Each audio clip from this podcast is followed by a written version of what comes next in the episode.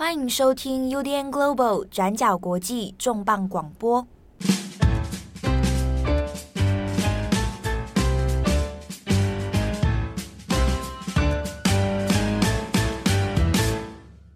Hello，大家好，欢迎收听 UDN Global 转角国际重磅广播，我是编辑七号。今天的重磅广播呢，会由编辑七号一个人来主持。不过我们在节目的中后段。会有一个远端连线的部分啊。那今天的重磅广播主题呢，我们要来聊一个日本跟北韩之间的问题，叫做拉致问题。拉基梦代，好，这是用日文的汉字来讲，拉是拉扯的拉，致呢是致命的致，拉致问题。好，那这个在日文的意思指的就是绑架。好，有时候我们在看日本的新闻的时候，会看到这样的字眼。那通常在讲到拉致问题的时候，只主要还是会专指的是北韩曾经在一九七零年代到一九八零年代这段期间呢，针对日本人的绑架行动。好，所以在日本的语境里面，有时候我们会看到这样的一个汉字写法：北朝鲜拉致问题啊，Kita Chosen 拉致问题。这个北朝鲜指的就是北韩啊，那这样的一个绑架事件哦。那可能过去大家有听说过这样的一些案件，但是因为距离现在其实也有一段时间了哦。那这个在日本国内呢，一直是一个没有完全厘清真相的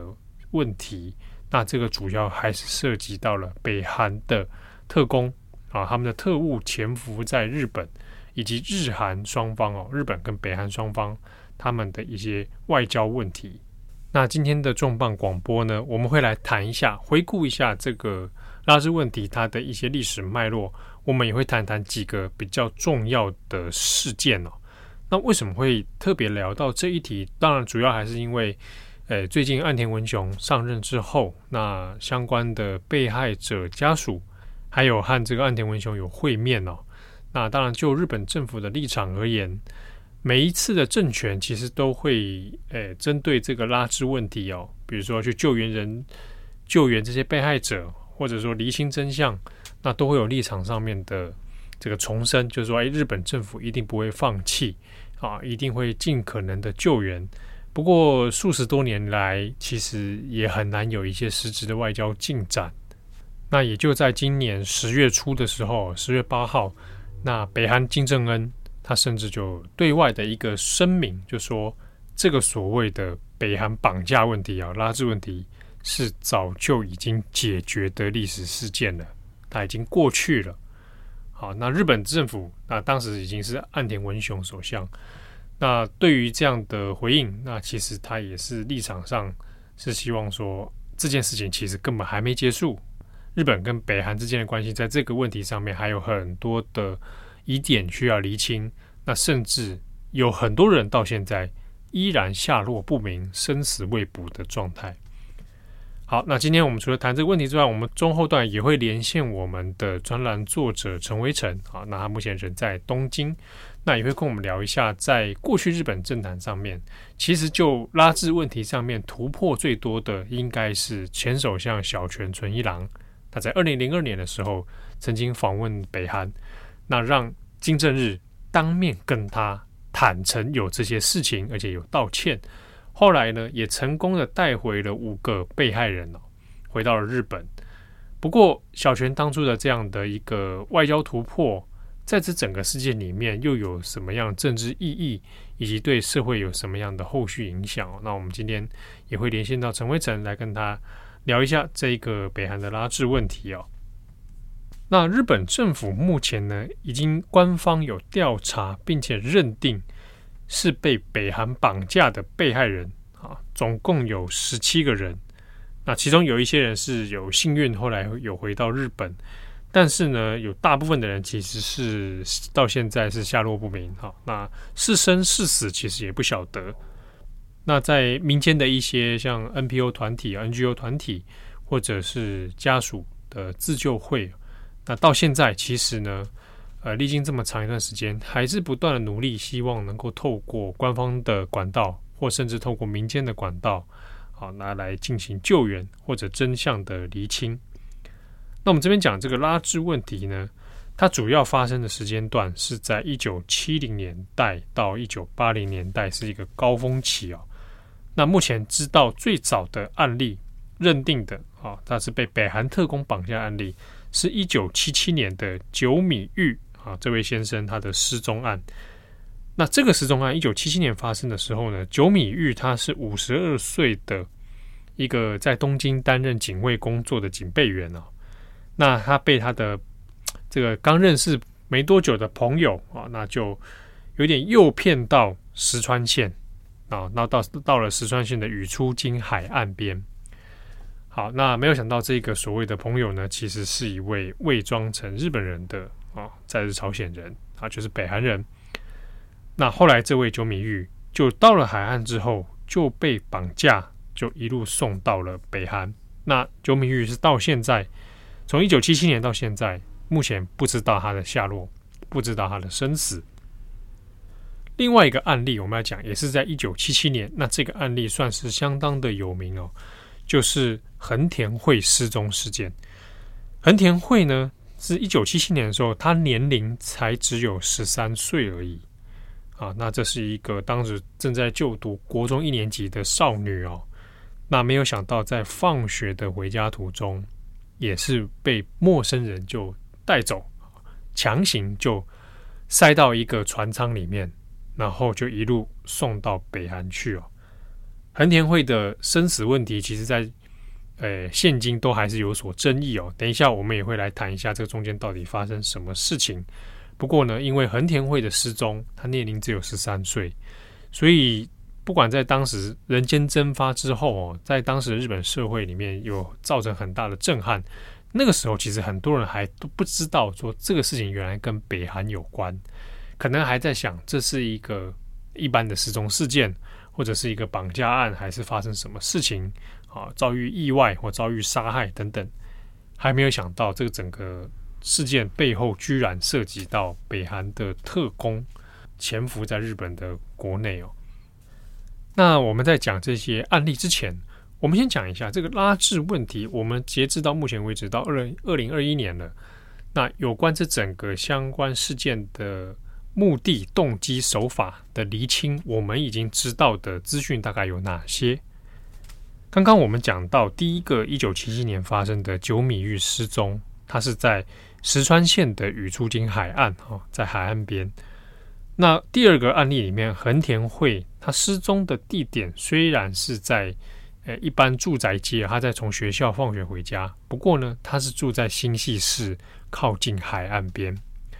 后来也是直接被抓到，呃，据后来调查哦，他是抓到这个岸边海岸边的一个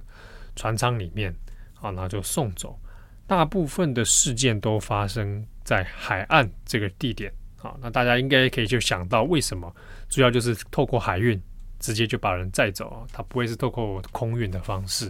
啊，那又透过海海上船只的运行，他就比较可以规避很多。身份的检查啊，那要藏匿人也比较方便。那之中有一种比较特别的案例哈，它可能不会被归类到拉致事件，但是它算是延伸相关的，就是所谓的诱拐或者诱骗，就是他人可能并不是在日本国内啊，他是日本人，那他在国外呢结识了一些可能来背景跟北韩相关的人士，或者他本身就是特工。那借由这个引诱的方式啊，可能说，哎，我介绍你工作到北韩啊，在平壤，那有一份工作啊，那就把你带到哪边去，或者说他可能不见得会直接叫你去北韩，可能说，哎，我啊，像这个刚刚久米玉事件啊，我们在哪个地方，在诶有有不错的事情可以来一起来合作哈，那我们就先到个第三地啊，没想到在第三地你就被绑架啊，然后再再送到北韩，那可能大家会想。一九七零年代到一九八零年代，为什么有事没事，北韩的政府要派遣特工，然后在日本做这样的绑架行动呢？那也很吊诡的是说，一般我们可能想象中的绑架，他会要求一个特别的目的啊，比如说我可能是为了掳人勒赎啊，啊，我是为了赎金啊，所以但是这些这个北韩的相关事件里面，拉致问题里面都没有所谓的。要求赎金这个问题，另外一个就是恐怕大部分是出于军事或者相关情报的目的啊，所以还会绑架的人里面，可能会是一些成年人，那可能要套取一些资讯啊，比如说在日本的一些相关资料啊之类的。但是呢，因为军事人员啊，就是说你问个路人甲，他会知道多少军事机密，这个也很难啊。如果你真的要比较明确的话，那应该要找到相关专业人士或者离军事设施比较近的地方。但是如果只是为了套取情报而做这样的绑架，好像有一点点不太合成本，或者目的性不是那么的直接哦。那我们看到很多被绑的案例当中，大部分平民。学生、老人、情侣都有啊。那这个东西要涉及到很多资讯情报的话，好像有一点牵强。那还有一个目的呢？研判的目的应该是为了护照。啊，我透过这样的绑架行动，那取得这个日本人的护照，那方便之后的北韩特工可以伪造身份，再潜伏到日本境内。啊，那当然，潜伏到日本境内的目的，它有一些军事上啊，外交上面。当时日韩之间其实还算是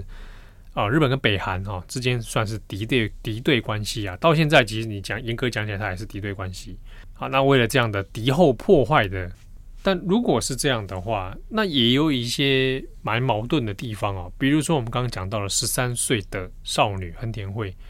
绑架她可能是为了护照吗？啊，我怎么知道这个十三岁的少女身上随时都带着护照呢？好，那或者其他有一些案例里面，是不是真的为了身份的伪造而取得？好，那这个就可能也不一定，但至少知道护照的取得应该是理由之一。还有一个理由呢，是出于为了某种特殊的技术或教育需求，就是说我绑架一个人，可能是因为他拥有某种特殊职业技能，像是你可能有医疗医护背景。绑架你到北韩，那希望你强迫你去贡献你的技术，那这是一种。那看到比较多的案例是事后透过一些呃被绑的被害人回来之后的一些证词，或者是日本政府的相关调查里面，都有指出一种情形是，有一些被绑去的日本人呢，他带被当成日文教师去那边教日文哦。咖喱意，那教谁日文呢？教一些北韩特工日文，然后教这些北韩特工学习日本人的生活知识，学习他们的仪态啊，那甚至还会教唱歌，教一些童谣，教一些民谣啊，那甚至还看流行音乐啊，教流行音乐等等，用这样的方式，目的就是让北韩的特工可以模仿日本人，然后也是为了做。这个敌后破坏当间谍，但是你要找一个日文教师、日文老师，有需要用到绑架这样的手段吗？啊，这个也是在外界讨论的时候，其实会有一点点存疑的部分。难道我真的要为了一个老师找一个日本老师，然后大费周章，冒着风险，甚至可能会演变成外交事件的这样绑架？只是为了找一个来教我 R E V A O 教我学习日文的一个老师呢？这样好像听起来有一点点牵强啊。但是其实许多真相也蛮不明确的。之中我们后面也会讲到横田惠的被绑架理由以及他后来的人生发展，的确有很多地方让我们会觉得自相矛盾，有点不太理解到底发生什么事情哦。那再来还有一种可能性是，呃。这些潜伏在日本的特工里面，他接到了上级的指令，要求绑架，但是实际上的动机目的其实并不明确。又或者说，绑架是作为一种潜伏成功的证明。比如说，我被派到哎海岸边啊，可能在岛根县的岸边海岸啊上岸，还在那边生活一阵子。但为了证明我潜伏的成绩啊，我的 KPI 指标。所以，那就请你绑一个人回来啊！这当然只是一种推测的说法啦啊，是不是百分之百这样？那其实也没有办法肯定。再来呢，就是作为战略上的一种筹码。啊，比如说我透过这样子接二连三的绑票事件啊，把日本平民带到北韩去，监禁，然后带去那边生活。那以这种肉票变成了一种跟日本外交谈判的筹码。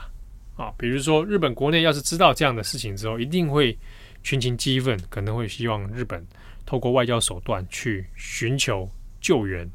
可能会要要求去跟对北韩施压。好，那在这样的状态之下，可能就被迫跟北韩要与这个谈判上个谈判桌，要来谈这些事情哦。好，这也是一种推测。当然，这样推测的矛盾点也在于说，诶，你可能也会因此遭受到国际制裁，你可能会被经济制裁，你可能会被军事制裁，而且尤其这种重大的国际人道问题的话，那搞不好会惹来更多的麻烦。好，种种的理由呢，它都有它可能言之成理的部分，但是也同样存在着到现在都还搞不清楚的盲点跟矛盾的地方。那这也是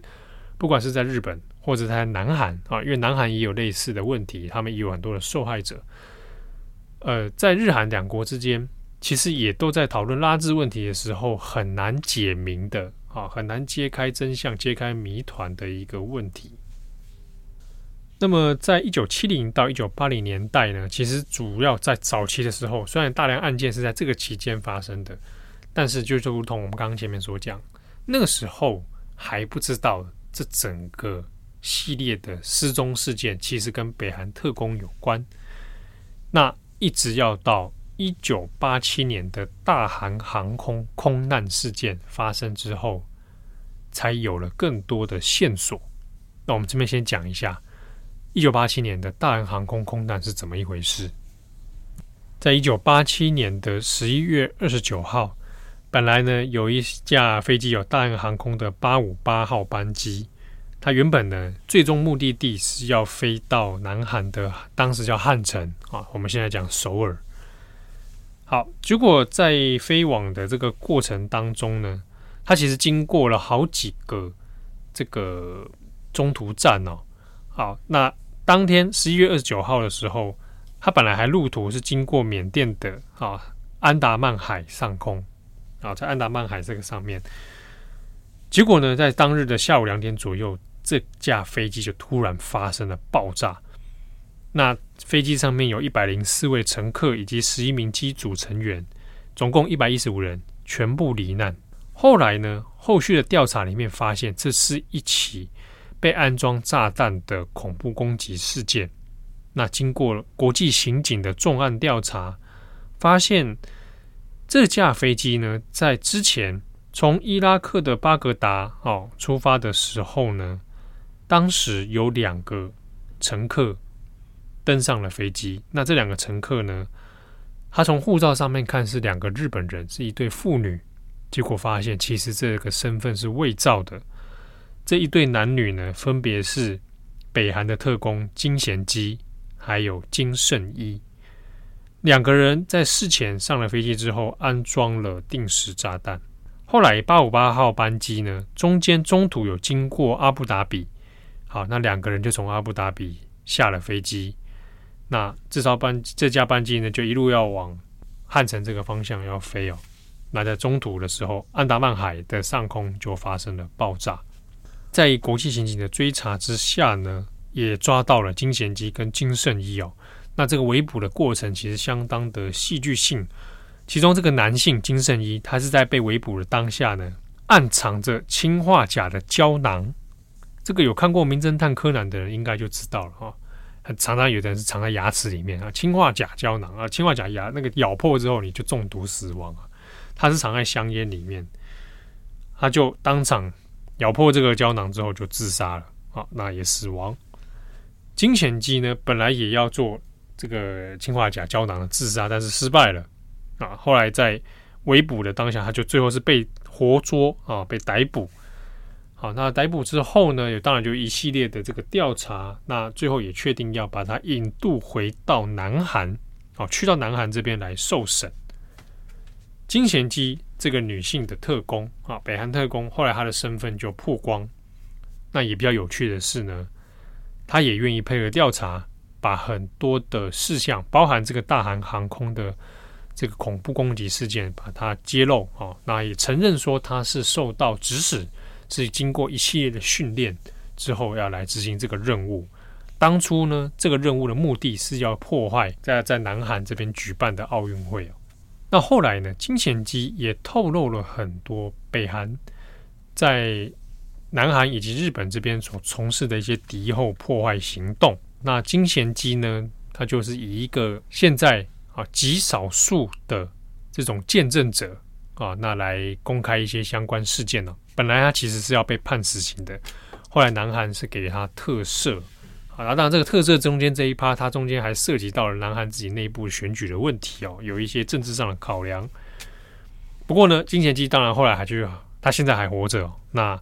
就会针对一些北韩的事情啊，那他目前的状态呢，就是会是成为一个顾问呐。好，但比较特别的是，就是一九八七年这个事情爆发之后，金贤基也陆陆续续的透露了很多相关的北韩特工活动，那。也之中谈到了关于拉致问题，北韩特工去绑架日本人。那这个事情出来之后，才让日本社会跟政府其实有串起了更多的线索，发现有很多失踪的案件其实是北韩特工下的手哦。那另外一件事情呢，是金贤基有透露说自己的训练过程，他怎么样伪装成日本人的啊？除了护照的伪装之外，他的口语。他的口音都装得非常的像，那他就讲他的日文老师就是一位日本人，而且是就是被绑架过来的，叫做田口八重子。那这位田口八重子呢，他是一九七八年的时候失踪被绑架。那金贤基的证词里面是说，他的日语老师就是田口八重子。啊，那教他了很多的日文，然后他的生活习惯、日本人的一些生活知识哦等等，他还教了一些歌曲啊。好，好，那据金贤基的说法，田口八重子当然这个是被迫的，被绑下去，然后胁迫他去做这样的事情。后来呢，其实，在二零零九年的时候，那有在这个双方。哦，南韩跟日本的协调之下，让金贤基呢有和田口八重子的家属会面哦，那就提到说，像他这样的案例其实还有很多。那天口八重子本人还活着，那也提到说，其他也有一些人其实也还活着。那这边我们也回过头来讲一下横田惠这位十三岁少女的失踪事件。那横田惠呢？他的事件是在算是拉致问题里面蛮有名的一个啊，那他这个事件在今年度也有改编成了电影啊，那他其实先前呢也有做成了短片动画啊，那甚至相关的漫画也有，那这个主要还是由呃被害者遗族的一些支援协会、一些民间团体哦出钱出力去帮忙制作的。横田惠呢，他是一九六四年出生在名古屋，那他的爸爸横田资。是银行的这个工作，那横田一家人其实先后住过很多地方，那主要是因为爸爸工作的关系，所以呢住过从东京，那又到广岛，好，那在一九七六年的时候，当时横田惠十二岁，那全家人又搬到了新潟市这边来住哦。当时呢，隔年啊，一九七七年之后，横田惠就进到新潟市立的寄居中学啊，那就读中学一年级。我们这边讲一下横田家，可能是因为爸爸的工作的关系，其实这横田家家境还不差哦，所以横田惠呢小时候其实也学了一些那种才艺课程。那在战后经济复苏期哦，在七零年代的时候，其实哎整体经济状况都还不错哦啊，所以像横田惠的小时候日子，讲说是过得也是家境蛮好的。那还从一些照片里面我们可以看到，哎，他有学芭蕾舞啊。好，那他有这个很多不同的生活，多姿多彩啊的这样。那喜欢唱歌，喜欢画画。那在学校的表现呢，其实讲起来就是一个蛮蛮模范的一个小孩子哦。比如说成绩也还算不错。那小学的时候呢，甚至还创下说学校图书馆啊，你毕业的时候算一下，你从学校图书馆借了多少书？那他的借阅书册数啊，本数是最多的，全校最多。所以。哎，整体看起来是一个蛮好的一个小孩子哦。那自己也喜欢运动，所以呢，就在要升到中学的时候，在新系升进中学的时候呢，就加入了寄居中学的羽球社团。好，那进入到中学就读以后，那也当然积极的参加羽球社的活动哦。那就通常就在下课之后会就是所谓的部活嘛，哦，去羽球部然后打羽球。那时间点就在一九七七年的十一月十五号这一天呢，横田惠他就一如往常的去参加羽球社的社团活动，打了羽球。结束之后大概是傍晚六点半左右的时间，他就和两个同学。啊，要一起回家啊！三个人，总共三个人就从学校离开了。那回家的途中里面，当然，当然，这大家住的方向不一样，那就跟两个另外两个同学就哎 say goodbye 哈，那就各自回家了。各自回家以后呢，那横田惠他自己距离回家的路径还大概还有两百公尺左右的距离哦。那这个是他平常从学校回到家里面的一个日常的距离左哦距离。那他的家呢，是住在往新潟市的海岸方向，哦，是看得到海岸的。回家的过程里面，其实也就是一个相当普通、很平常的时间，很平常的地点。他也没有乱跑到其他地方，就是一个日常上下课的距离哦。那就在这个途中里面，突然之间就被陌生人带走、绑架，然后呢，装入到海岸边一个船只里面的船舱。然后就送到北韩去了。失踪以后呢，其实刚开始是不知道到底发生什么事情哦，所以警方也在做积极的调查。横田会的父母也在想办法哦，想说到底是怎么一回事，也天天在查。可是呢，一直都没有下文，没有任何捎来的新消息，没有任何的下落，那也查不出个所以然。也没有发现横田会之前有什么异状，所以呢，到底是谁带走了横田会，还是横田会中间发生什么意外事件？好，那如果真的假设不幸他当场死亡了，那他的遗体在哪里？好，种种的这些困惑其实都是完全没有解答的，等于是人间蒸发，就这样子完全消失。好，那这个事件在当时其实日本的新闻也报的很大哦，叫做星系少女拉致死案。好，研判她是被绑架，可是又不知道到底发生什么事情。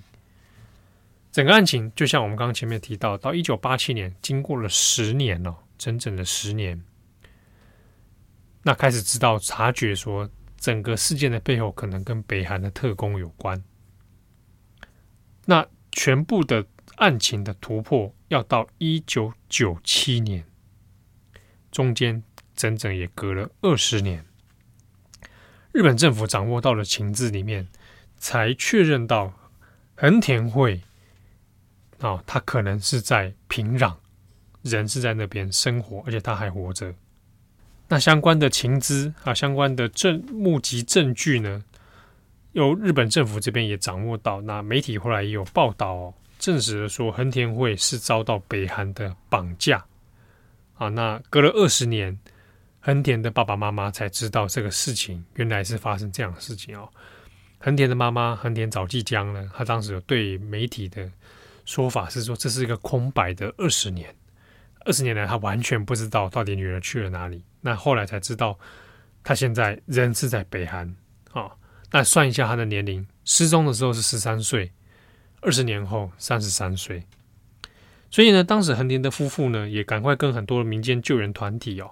那还有其他类似案件的家属们，都有展开一些联署跟救援活动，那要求日本政府一定要赶快去出手救援哦。好，可是呢，一九九七年确认这样的事项之后，实际上真正的进展要到二零零二年，也就是时任首相小泉纯一郎他的北韩访问之旅。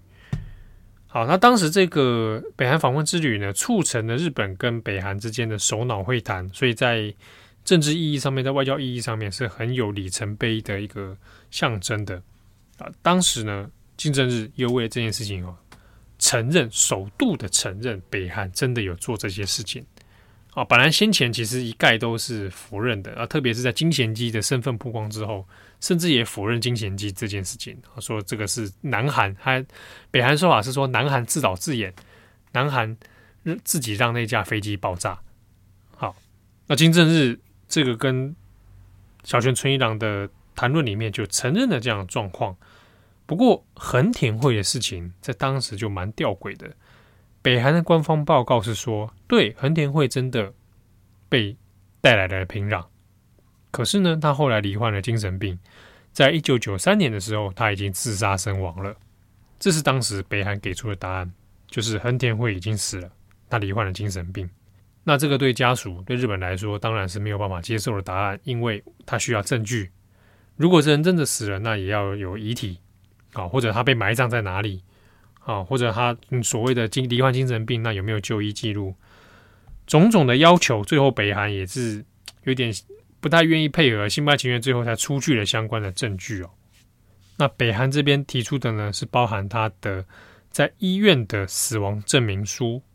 那同时呢，还有一封手写信，这封信据称是横田惠在北韩的丈夫哦，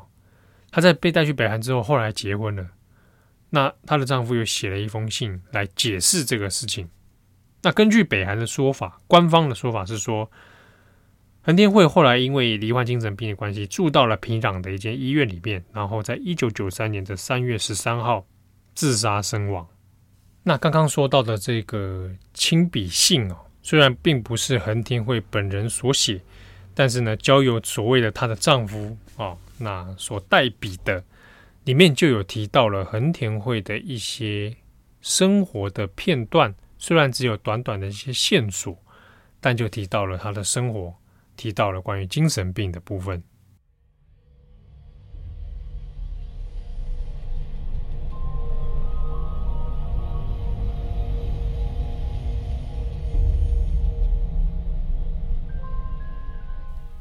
我在平壤过着幸福快乐的生活。后来我生病了，在一九九三年住进了医院。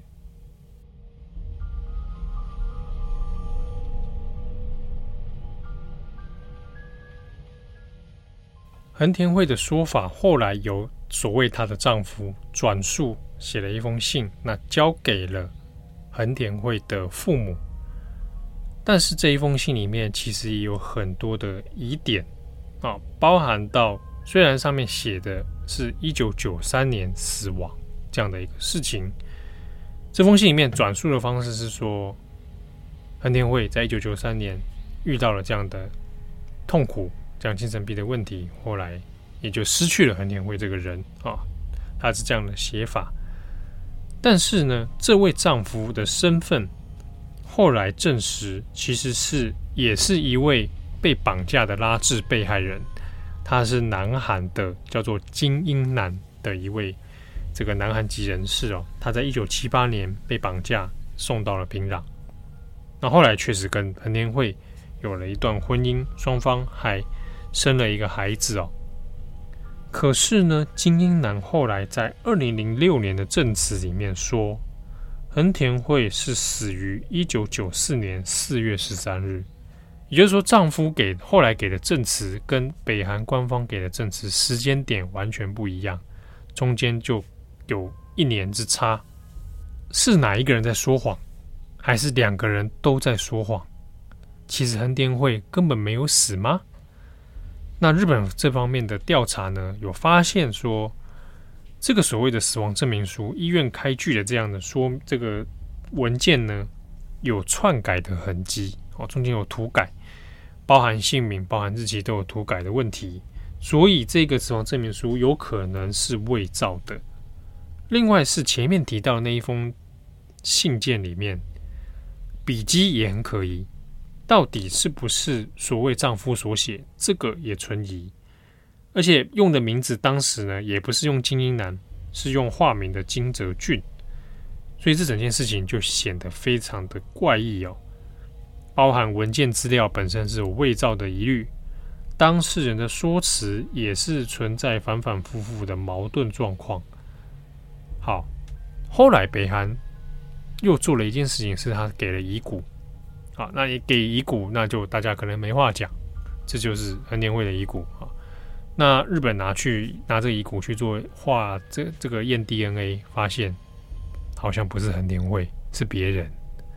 所以这个事情就显得非常吊诡了。横田惠真的死了吗？如果死了，那他的遗体到底在哪里？又为什么北韩会在这件事情上面说辞这么的反反复复有矛盾呢？所以横田惠的生死这件事情就变成了一个很巨大的谜团。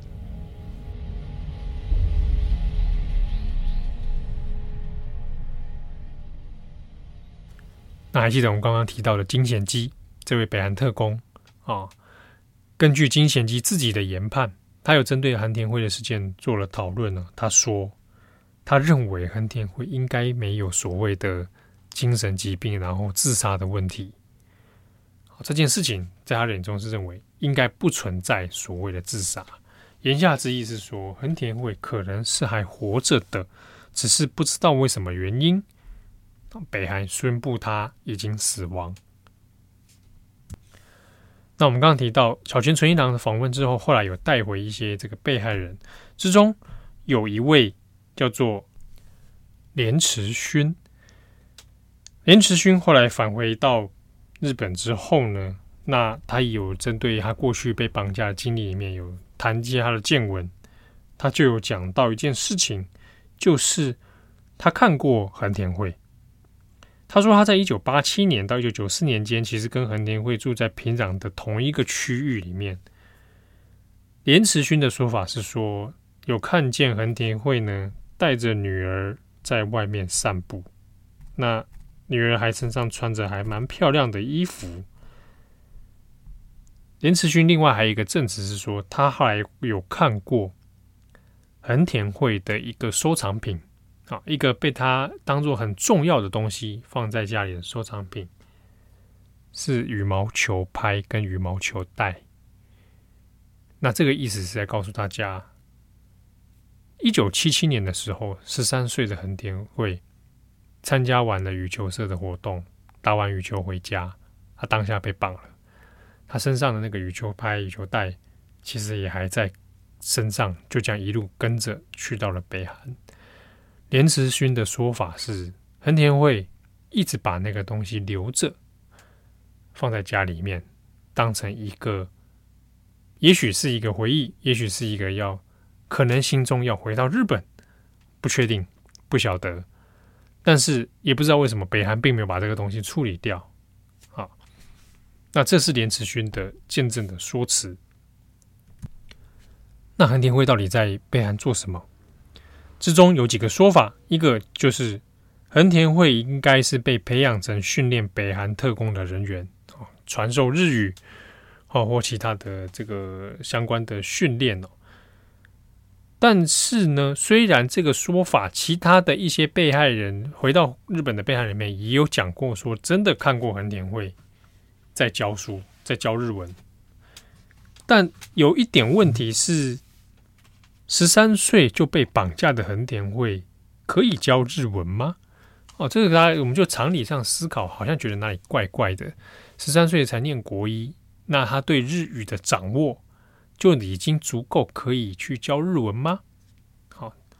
但是呢，相关证词里面却又发现他有很多类似的行为哦，所以就有一些蛮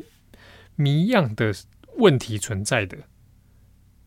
那之中。还有一个南韩方面的情资哦，南韩发现说有收到来自可靠消息来源说，一九九五年到一九九七年之间，横田惠帮一群小孩上日文课，这一群小孩是金正日的小孩，这里面有没有包括金正恩？不晓得啊，有没有包括金正恩的妹妹？不晓得。好，大家一群小孩里面有包括他们。在教日文，那南韩方面的说法是说，这个情资来源应该是可靠的。好，但是整体说起来，它还是让人觉得很存疑哦。又或者我们前面讲的，真的是为了日语教师的目的，所以就特意随便绑架了一个十三岁的孩子吗？那你如果是那个北韩特工，你怎么确定这个孩子真的可以作为日后作为这样的用途呢？啊，我怎么知道我绑的这个孩子他是什么样的状况？所以种种其实还是有非常多逻辑上面、真实目的上面的矛盾。那如果假设横田惠其实还活着的话，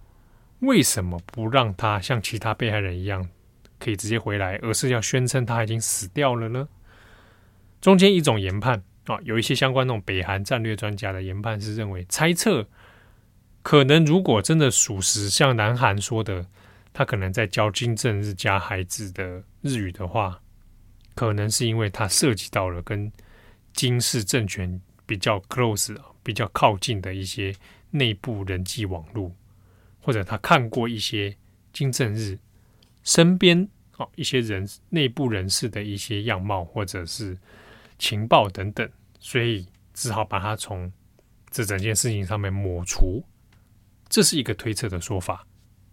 好，那横田会的相关事件，其实到现在二零二一年的十月了哦，那其实到现在还是没有解明任何的相关后续真相。横田会的父亲横田之在去年二零二零年的时候就过世了。那在过世的时候呢，其实安倍当时还是首相的安倍晋三也有发表慰问跟歉意哦，就是说在这个事情上面一直没有一个有力的进展。后来告别式上面，安倍也有出席，那首相菅义伟也有出席哦。那现场来了超过三百多人。横田一家的事情，其实在国际上还算是蛮有知名度的。那先前这个川普访问日本的时候，哦，还跟安倍一起见了横田的妈妈啊，还有横田的家的这个弟弟啊。好，那近期呢，当然因为遇到众院选的关系，那其实有关于拉致问题又再浮上了台面。那有关于日本政府的一些立场的部分呢，我们这边要来。呃，稍微连线一下哦，我们在日本的专栏作者陈威成哦，跟我们讨论一下这几个，包含岸田文雄政权，包含先前小泉纯一郎时期，好，那这几个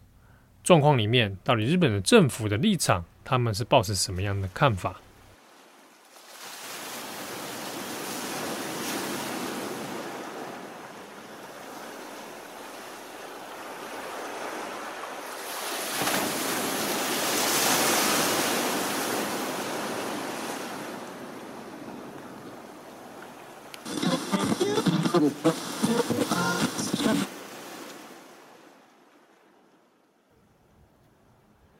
好的，那我们今天转角国际重磅广播呢，有再度邀请到我们的专栏作者陈威成哦，那来帮我们来谈一下这一次有关于这个所谓的北朝鲜拉制问题哦，就北韩的绑架事件哦，就政治的立场上面到底有什么美感哦，有什么美角可以来大家来观察、来切入分析哦。我们先欢迎威成兄，Hello，威成兄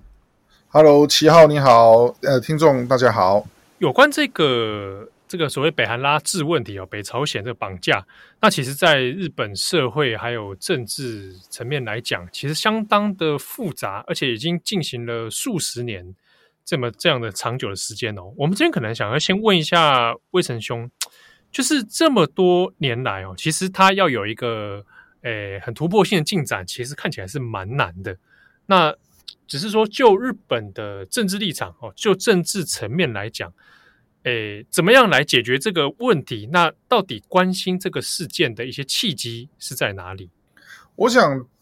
关于呃北韩绑架日本人这件事件哦，它其实最早是呃会呃主要是有两个重要的时间点。那呃当然发生那个日本人被北韩的特工绑架。大概就是从一九七零年代到一九八零年代这十多年的时间，那真正呃让这个事情曝光，其实是一九八七年的大韩航空爆破事件。那当时北韩特工金贤基他服毒没有成功，然后被逮捕，然后后来他亲口讲了这个事情，那让呃日本社会还包括日本政府才明了到说，哦，原来当初很多。呃，莫名其妙失踪的这些日本人，他们原来都是被北韩给绑架，但呃，北韩其实在那个当下开始，从来就没有承认过，而且一直否认说他们有绑架日本人这个事情。那当然，第二个时间点就到了二零零二年。那二零零二年是因为呃，当时的首相小泉纯一郎他。想要解决就是呃所谓的北韩问题，因为从北韩建国一直到现在，日本一直都没有承认过北韩政权，也没有跟北韩建立起外交关系。那在这样的状况之下，日本政府在小泉他当时希望可以解决这个历史性的问题，所以他在二零零二年的九月十七号，呃，率领访问团，那包括了很多呃参众议院的议员，就是随同小泉去访问朝鲜，那让双方有了呃日朝首脑会谈这样子的一个历史性突破的一个一个呃，算是外交上的一个重大突破。那在这一个活动当中，是金正日亲口在这个会谈当中承认了这个事件。那没想到他一讲之后，一开始其实是为了要解决，呃，双方也希望说可以解决这个事情。没想到，呃，后来引发的一连串的后续的效应，都不是双方所能够掌握的。那那也就因为如此，所以让北韩绑架日本人的这个事件一直持续到今天。对，我记得那个时候的新闻哦，大大量的报道这个事情呢，其实让社会蛮震撼的，因为就坐实的是说啊，原来以前那么多人间蒸发的事情，还真的就是说被北韩的特工给绑架走，然后现在这个金正日又又亲口又承认了这件事情。哦，其实对于社会对政坛来讲是非常大的一个冲击。是，呃，当然当初他承认之后，那因为经过日本政府的清查，大概有十七人可以证实的是有十七位日本人被绑架。那当时被绑架年纪最小的就是呃十三岁的横田惠嘛。当时啊，当时被绑架的时候，对，所以。所以这个事情在日本国内引发了非常非常大的一个反弹哦，原原因就是因为说，呃，为什么北朝鲜的，就是北韩的特工，他居然他居然莫名其妙的绑架了日本人，而且有被绑架者当中也有有上班族、有大学生、有情侣，甚至于连连像横田惠这样十三岁的小女孩都被绑架，那。这个事情对日本人来讲是根本是无无法原谅啊，所以这个事情，而且而且在后续当然有发生，陆陆续续发生一些，譬如说，呃，北北韩就说，诶，我有一些绑架的人他已经过世了，那结果他把骨灰还给日本的时候，那日本经过 DNA 的鉴定比对，发现根本就不是本人，那个 DNA 完全对不起来啊，等等这些事情，那这样的事情当然又。又继续的让这个事情继续延烧，这样子，那也也也就让日本跟朝鲜之间本来本来当初小泉希望可以有一个突破的一个状况，就没想到让这个事情反而呃在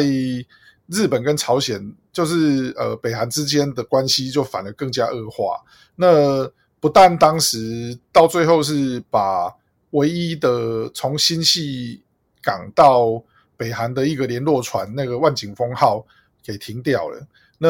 那连朝鲜总联，就是就是北韩在日本的一个，算是有有点类似像我们的驻日代表处，可是我们驻日代表处的层级其实是比它高很多，因为它是非官方，但是都是官方的人员，然后是日本政府所承认、所核可的。可是朝鲜总联是一个民间机构。它是由在日本的朝鲜人自主的一个组织团体。那这个组织团体呢，它它当然就是诶，包括有什么朝鲜学校啊，然后包括他们有有一些大楼什么，连连连这些东西哦，都被日本政府严格的在管控。对，一直到现在这样子。对，而且。其实我我后来还看这四件事情，我们从小泉那一次来看好了，就是一直到现在哦。有时候有时候看一些中 日本的网络上面的讨论一些新闻的时候，讲到在日朝鲜人啊，或者像刚刚魏胜兄提到的那个朝鲜学校，那有时候还会不时会看到一些网友会说啊，里面对很多就是要来绑架日本人的特工啊，哦，就会有这种这种说所谓都市传说或者是刻板印象哦，连结在这个。这个这个印象里面，不过也很好奇是说，因为像那一次小泉的访问，呃，当然除了事件上有所突破之外，呃，当时其实也也接回了一些被害人。其实，其实当初是这样，因为当初其实是在谈判当中，小泉希望呃北韩能够将还住在北韩而且还存活的这些日本人，让他们回回回日本。那一开始，其实北韩政府并不愿意做这件事情，因为他认为说，如果是这样子的话，他害他担心会引发后续的效应。但后来双方最后。呃，以就是本人意愿等等，就是让他们可以暂时回国探亲的名义，所以在那一次小泉他要返回日本的时候，总共有五位被害者，他搭乘了小泉的，就是日本的政府行政专机，一同返回日本做短期的探亲，只是说。一回到日本之后，这五位受害者就再也不回去了。对，而且那时候五位被害人其实也会也有去，比如说像媒体啊，就透露说当初的一些事件的案情。哦，那甚至是像我们刚刚提到那个十三岁的小女孩当初被绑架的时候，这个横田惠嘛，那也有被害人回来之后去讲说，哎，我好像目击到横田惠其实还活着啊，等等。那这个中间有牵扯到一个问题是。好，有有五个人回来，可是可能还有一些人，他的生死下落还是存疑的。那比如说像横田会，到底是不是如北韩官方说的已经自杀死亡，还是说他其实本人还活着？啊、嗯，那这个对于在日本的家属而言是一个很大的 疑惑，而且又希望政府能够积极的去处理。但是我我这边也也会疑问是说，他是不是从小泉这一次之后，其实就日本政府而言，他要能够真的有具体的进展是很难的吗？呃，原因就出在于说，北韩跟日本其实是属于一个敌对的关系。那即便说当初的状态比较和缓，可是，在后续效应当中，其实双方的态势、呃态度都越来越、越来越加强硬。那后来，呃，金正。金正日过世之后，由金正恩接棒嘛。那对金正恩来讲，他他并不想去，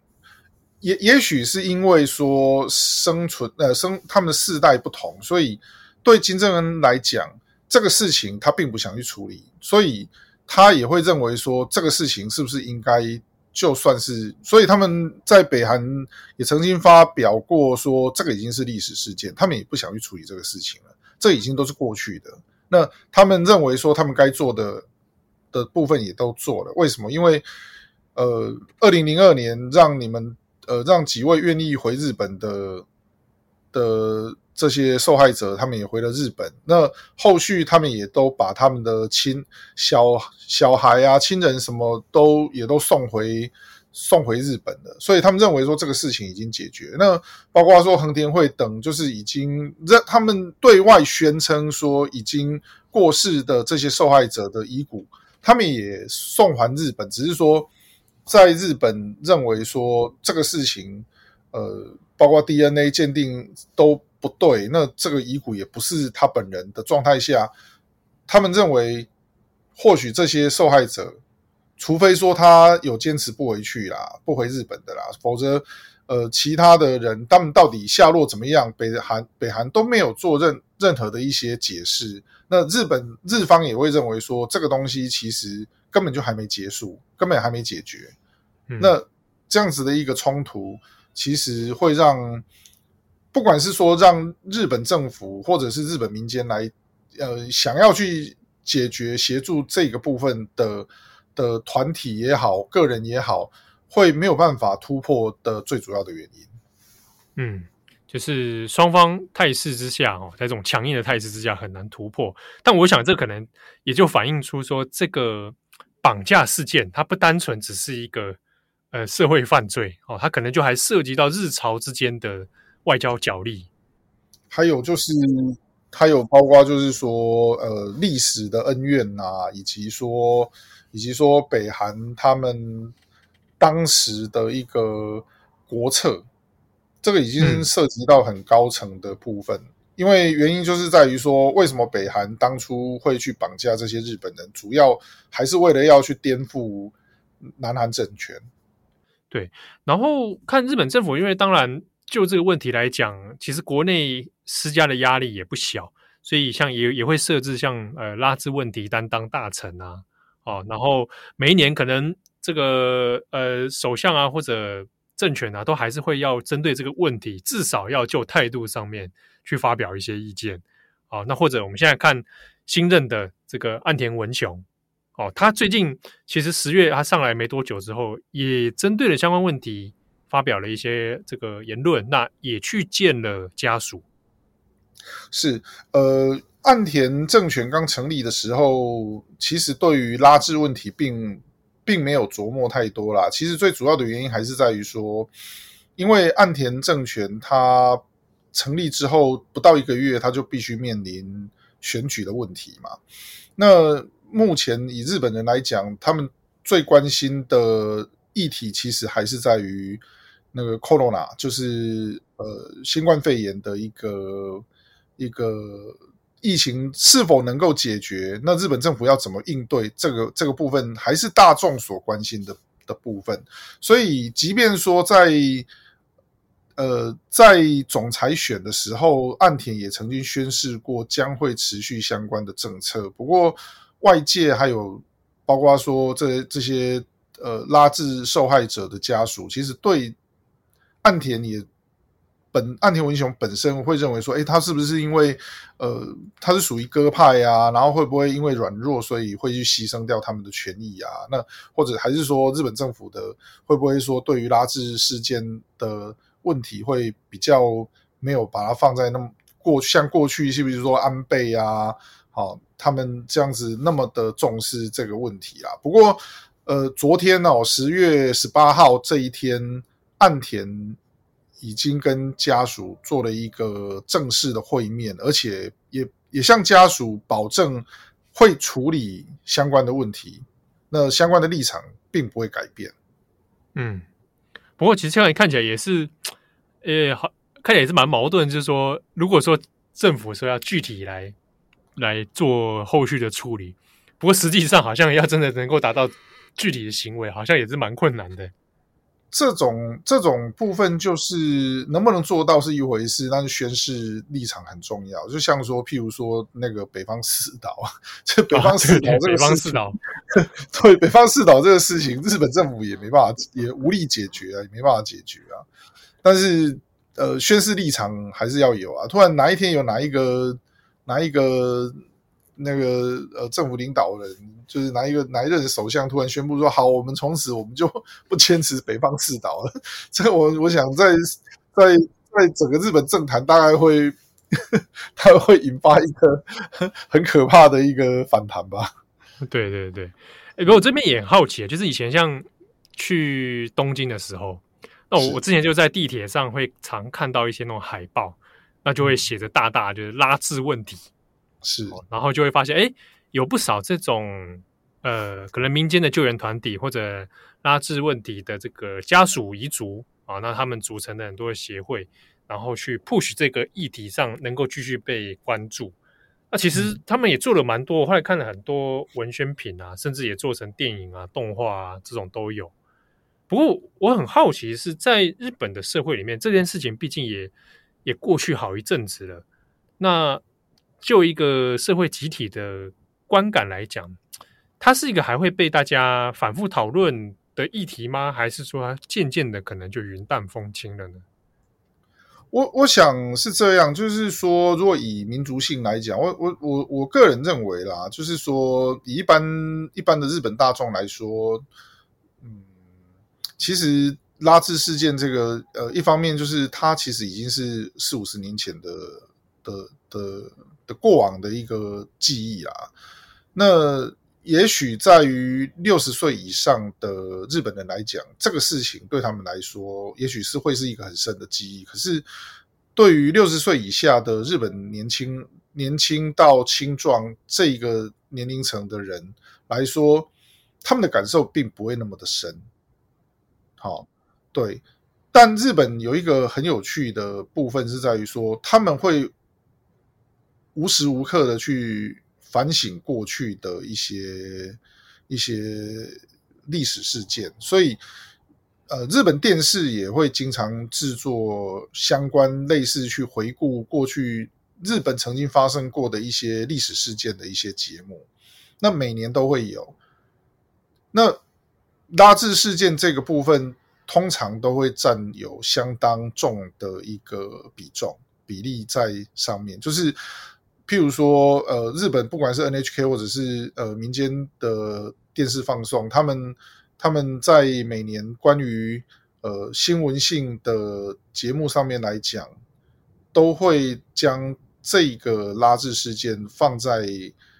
必定讨论、必定回忆、必定放送的一个。一个一个一个历史事件，所以当然啦，就是说以广大日本的民众来说，也许拉致问题对他们来讲，跟他们其实并没有太深的关联。但就就像北方四岛一样，就是事实上现呃曾经住过北方四岛，现在还存活的日本人，其实已经少少之又少。那对。对大部分战后出生的日本人来讲，北方四岛对他们只不过是一个呃历史地理学上面，就是在上课学学校上课的时候必定会提到的一个东西。可是真的有多少人去过那个地方，或真的有多少人 care 那个那个地方？对，对这个岛有有真的有那个执念存在？是，就是说，哎，也许说你到北海道去道东。旅那个观光旅行的时候，哎，人家会跟你说，哎，那个那个对面就是国后岛哦之类的。可是，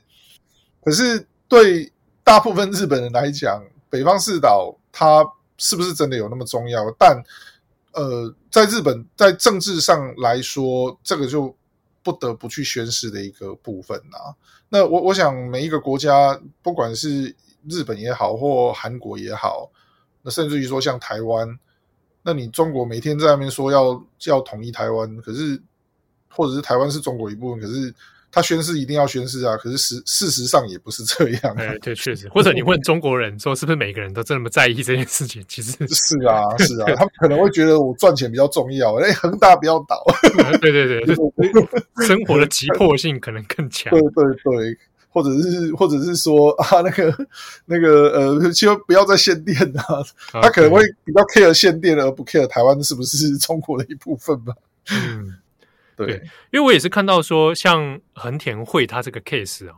他因为诶还在世的现在是妈妈啊，横田早纪子还在。那爸爸是如果没记错，爸爸应该是二零二零年的时候就九十多岁高龄过世。对，然后在过世之后，当然这个议题其实横田惠事件还是有反复讨论，甚至还办了一个，因为爸爸过世的关系，所以也办了一个摄影展，然后去展示说很多横田惠小时候的一些照片，然后也提醒日本民众说，这是一个其实是一个没有解决的事件啊。好，然后就虽然说大家都知道这个事情很悲惨，但是就实质面上好像又又有一点力不从心哦。对啊，在在这个北韩的状态，如果没有办法去有所软化的话，似乎就会变成一个悬荡在那里，那就只能随着时间就就消失的一个事件。不过有时候，其实，在日本的一些网络上面呢，我们讲到有时候讲到在日朝鲜人，或讲到这个北朝鲜的时候，对，常常会有时候会连接到很多负面的印象哦，尤其是日本过去。常常，诶、比如说，包含以前像那个关东大地震之后，也有很多这个针对啊朝鲜人，然后去打啊，或者是谣传说在日朝鲜人都在杀，对对对，下毒啊什么的。对，那好像，对对对对对，那即便到现在，其实大家讲到在日朝鲜的时候，甚至会连接到一些什么国安问题啦，哦，或者潜伏的犯罪分子啦，哦之类的，感觉好像到现在那个负面的标签一直是存在的。我其实也好奇，是不是拉致问题哦，多少也是成为这个强化这个负面标签的一个原因？呃，其实其实日本人对北韩印象的呃这种负面印象，其实早在一九五零年代开始就已经陆陆续续存在了。那为什么在那个时候就已经有这样子的负面印象？最主要的原因还是在于说，因为在一九五零年代，北朝鲜就是北韩建国没多久的时候，他们曾经有发起一个呃运动，就是呼吁，好呼吁，就是在海外的朝鲜人都能够返回社会主义天堂。好，那那个时候。呃，旅日朝鲜人总联合会就是就是朝鲜总联呐，哦，那朝鲜总联就诶呼吁说，我们应该要，诶我们身为诶朝鲜人哈，我们应该要返回这个社会主义天堂，好，然后要要到这个地上的乐园哈，北韩这样居住这样子，好，那那结果结果哦，那那个时候口号喊得震天响，最后大概有八万多人。八万多名朝鲜，就是就是呃，他们国籍是登陆在北在朝鲜的这个部分哈，以及他们有大概数千名这个日本的配偶啊，那就跟着他们的夫夫婿哈，那个朝鲜籍的夫婿就返回了北韩，去建设他们的所谓的社会主义的天堂这样子。对，结果啊，结果就是。回去之后，很多人就音讯全无啊。那那后来根据根据日本日本这边有一些机构的一个调查，就是当初当初回去的这数万人里面，大概有一两万人是最后被送到监狱或集中营啊。啊，那那这样子的事情回到传回日本，然后。他们有一些都偷偷写信啊，然后用一些暗喻的方式，那告诉住在日本的朝鲜的伙伴，或者是朝鲜朋友，或者是朝鲜的亲戚，呃，就是他们还是朝鲜籍，但是住在日本的这的的其他人，就说千万不要回去这样子。那这样的事情在日本社会，呃，渲染之后，大家就开始对于。朝鲜有一个很莫名的一个一个一个既定的一个负面印象在。那此外，就是说，包括说，在日韩国或朝鲜人，其实在日本很多都是，呃，讲白了就是混黑道啦，就是就是暴力。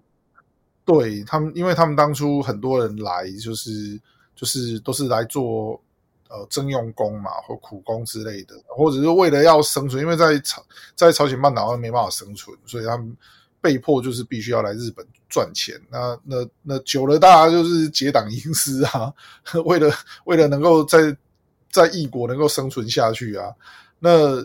所以就后来就是会出现了很多，你看日本很多暴力团，其实他们的他们很多都是诶朝鲜籍或者是韩国籍归化。有的甚至于没有规划，就是取一个通名，就是用日本，就取一个日本，的名字这样，日本的名字，大家其实根本没有入籍，对的的一个方式这样子。那那所以他们其实涉及的像暴力团或风俗产业，或者是所谓的游记产业，那个是游记产业，就是说像打进狗啊，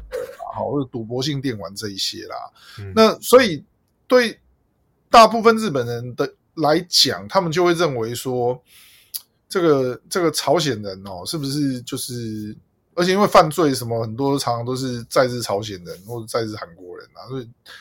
然后再再加上说，呃，刚刚齐浩兄提到说，哎，一九七零年代八零年代发生了这个拉致问题，那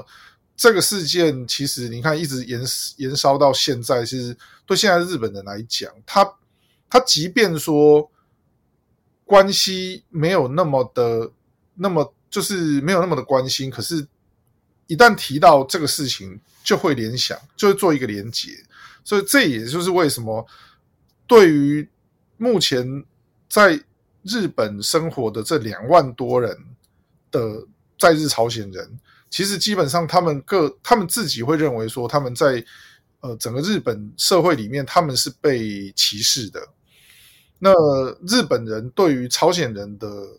负面印象影响之下，双方关系其实在日本社会是很紧绷啦。那他们也，他们又不像说韩国人，虽然是说日韩之间也有很多问题，那那日本跟韩国这两个国家，在最近这几年，其实双方也是有点剑拔弩张。可是对于韩国人来讲，其实日本人反而没有那么的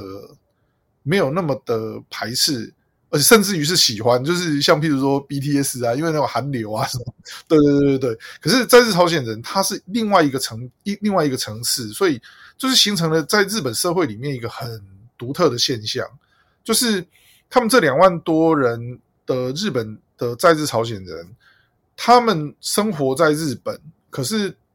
他们跟他的母国其实并没有太大的连结。有有也是就是朝鲜总连这一边，可是朝鲜总连在呃最近这几年这样子被日本政府算是有一点像被抄啦，就是包括他们的不动产什么，就是他们都认为说他们你们这是违法的哦，所以他有一些不动产什么都被日本政府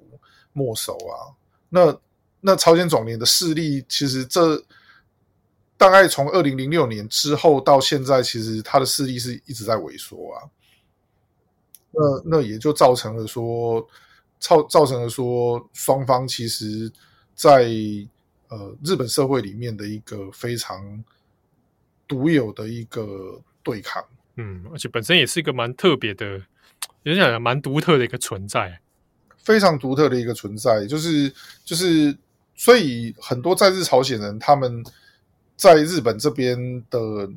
的一个在留的资格哦，跟我们一般。跟我们一般住在日本的外国人的那种在留资格，其实都有一些很多都不大一样。他们有一个是叫做有一个是特别永住者或特别定住者，就是说你是特别的，我是特别让你住在这个地方，但你的护照我不承认。哎，哦，所以比如说像我们家外国人想要在日本取得那个永住资格，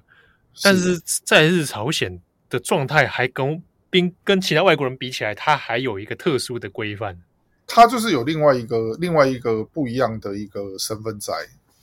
对，哦、就是跟我们是不大一样的啦。对，这中间可能多少也跟过去这种，比如说国安国安忧虑啊，国安疑虑，是啊是啊，对对，这个一一路这样承袭下来，到现在这个都恐怕也是一一朝半刻没办法解决的事情。这个这个其实已经存在数十年的啦，那。那那过去没办法解决，其实接下来呃短期间内要解决这个事情也很难啦。那包括说，包括说这些呃拉致事件能不能可以在短期间内解决，我个人是悲观的。嗯，好的，好，那今天谢谢魏正兄帮我们做这个相关议题的切入。好，那我们谢谢魏正兄，谢谢七号。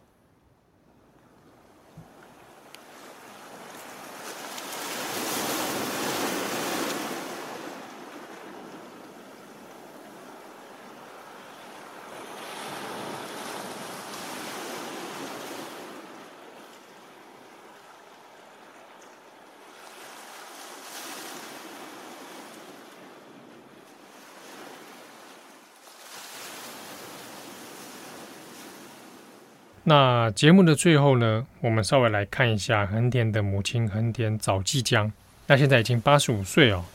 他在横田会失踪的七年之后，那就受洗成为基督徒啊。那夫妇两个人都受洗，那每天就替自己的女儿祈祷。那其实这长时间以来，算对他们夫妇来讲是非常难熬的一段时间。那曾经在一些媒体访问里面，那就有人问过。横田早纪江问他说：“如果有一天女儿可以回来的话，那要带她做些什么？”那早纪江就说：“如果真的幸运的回来的话呢，那想带横田惠啊去大自然里面走一走。那像是北海道这样的地方哦，因为他想在北韩生活的话，应该是有一些窃听器或者一些摄影机在拍着他哦，在监视着他。”猜测呢，女儿横田惠一定是想办法，不会让自己犯任何的错误，想尽办法努力的继续活下去。那他希望呢，有一天可以带女儿呢去像北海道牧场这样的地方哦，接近大自然。那整个人还可以躺在地上，大字型的躺在地上，然后大声的呼喊：“这就是自由。”好，那其实有关于北韩的相关这种拉致被害事件呢，诶，在日本官方还有日本民间的一些团体的资料里面，那也有推出一些中文版的相关资料。那有非常多的受害者的证词，好，那大家有兴趣的话，也可以上网找找看。好，那感谢大家的收听。本期重磅广播的文字内容也会在我们的网站上面推出啊，那也可以看到我们会放上一些横田家过去的旧照片。好，那感谢大家收听，我们重磅广播，下次见喽。